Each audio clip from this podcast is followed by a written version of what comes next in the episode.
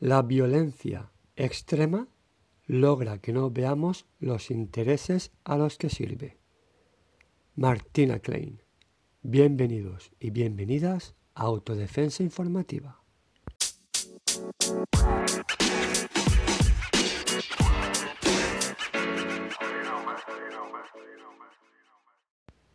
Hola, hoy último capítulo de la doctrina del shock. Si habéis llegado hasta aquí, os merecéis un premio. Vamos a terminar este tema con el amo del mundo, Estados Unidos.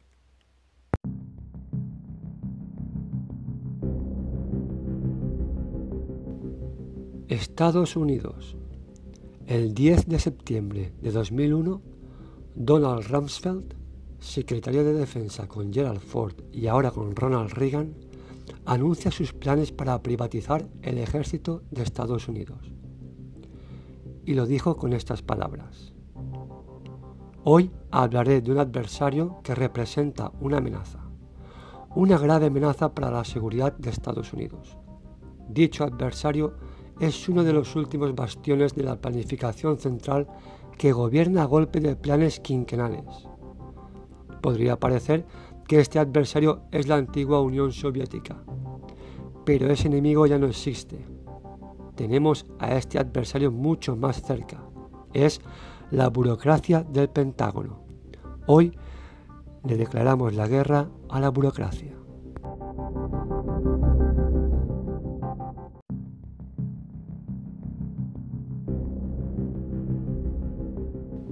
Al día siguiente ocurrieron los atentados del 11 de septiembre, matando a miles de civiles y curiosamente 184 personas en el Pentágono. A partir de ese shock se produjo una ruptura de esquemas a nivel mundial. El pueblo americano vio que habían sido atacados y no sabían por quién ni por qué. Se les convenció de que hasta ahora habían estado viviendo en un mundo diferente que ya no iba a volver, que existía un eje del mal, que estaban en guerra contra el terrorismo, que existía un choque de civilizaciones y de culturas, y todo eso en un solo día.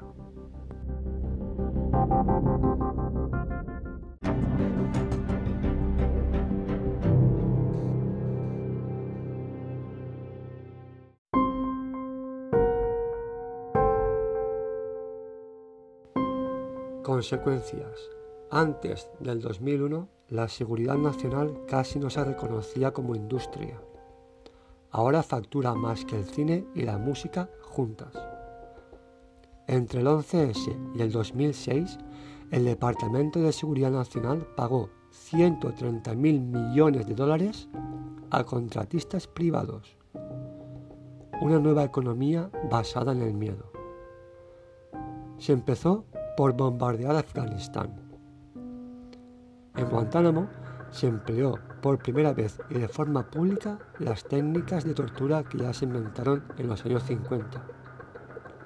De los 779 presos, solo tres fueron condenados por algún delito. Era un mensaje para todo el mundo. Luego llegó Irak.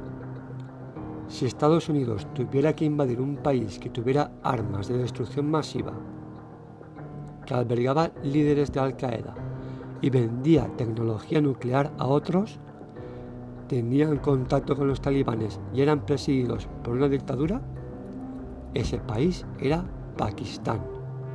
Pero eligieron Irak, el país con la tercera mayor reserva de petróleo del mundo.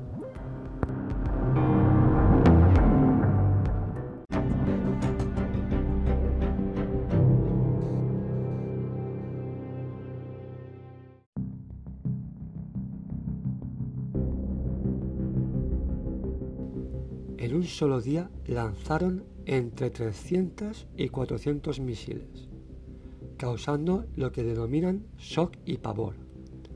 Esto produce un efecto inmediato en la población, paralizan la ciudad y en pocos días queda la gente agotada física y mentalmente. Los saqueos de la ciudad fueron vistos por Estados Unidos como un punto de partida para desmantelar el Estado de Irak. El saqueo de escuelas como una oportunidad para empezar de cero. Escuelas que antes de la guerra eran la envidia de las regiones, ya que contaban con una tasa de alfabetización del 89%.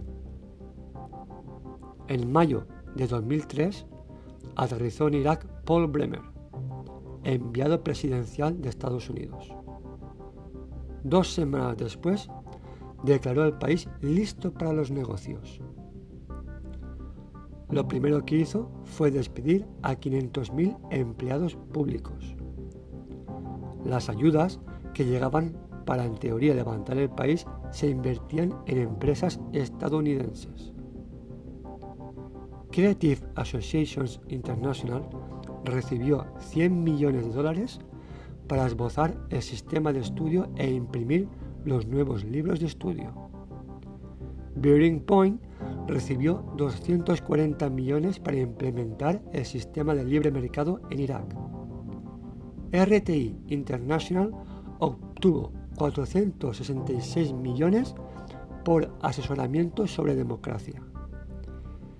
Halliburton, relacionada con la industria petrolífera, recibió más de 20.000 millones de dólares.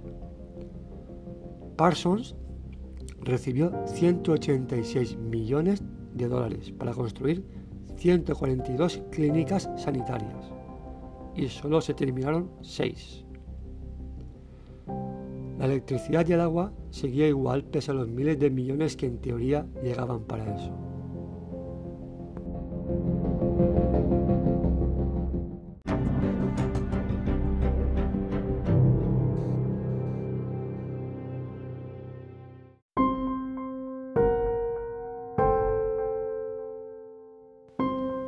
Los primeros días y meses de la ocupación, pese a los atentados en la zona, los iraquíes salían a la calle pacíficamente a manifestarse reclamando unas elecciones.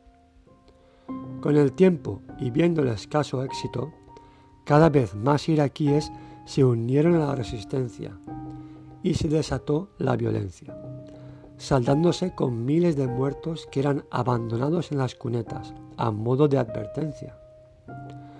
Durante los tres primeros años de ocupación se capturó a más de 61.000 iraquíes, de los cuales el 90% se calcula que fueron errores. En prisión se practicaron las mismas técnicas del doctor Iwan Cameron en Montreal y en Guantánamo. Desde 2001, el gasto militar se ha duplicado en 700.000 millones de dólares al año con el paso de los años se aumenta el número de contratistas en relación a los soldados. En Irak ya había más contratistas que soldados. Contratistas que se encargan de asegurar empresas y empresarios americanos y que campan con total impunidad por Irak.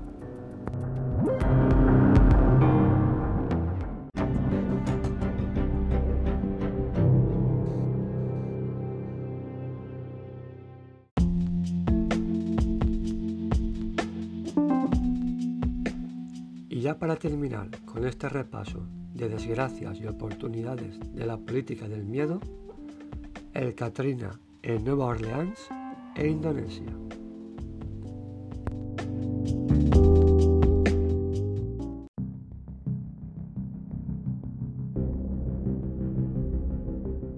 En agosto del 2005, el huracán Katrina arrasó Nueva Orleans, mostrando al mundo un apartheid del desastre. Los ricos huyeron de la ciudad, pero la mayoría de gente más humilde se quedaron y sin nada. Tres meses después del desastre de Katrina, Milton Friedman publicó en el Wall Street Journal que la mayor parte de las escuelas de Nueva Orleans están en ruinas y también las casas de los alumnos. Los niños se han dispersado por todo el país. Es una tragedia, pero también una oportunidad para introducir reformas radicales del sistema educativo. Friedman proponía privatizar todos los colegios de la ciudad.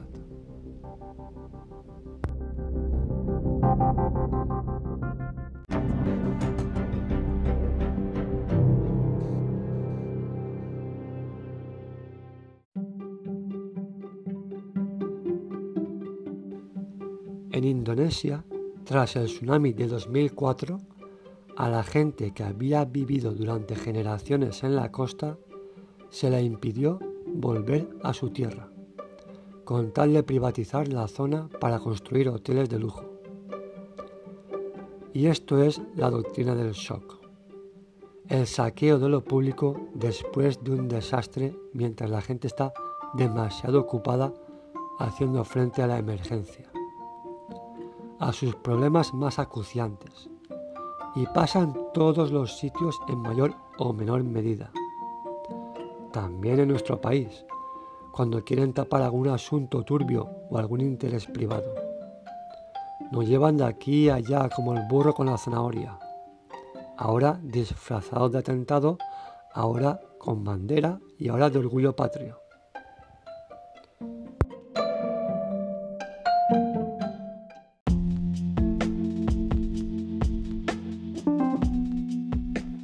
Y bueno, espero que os haya gustado.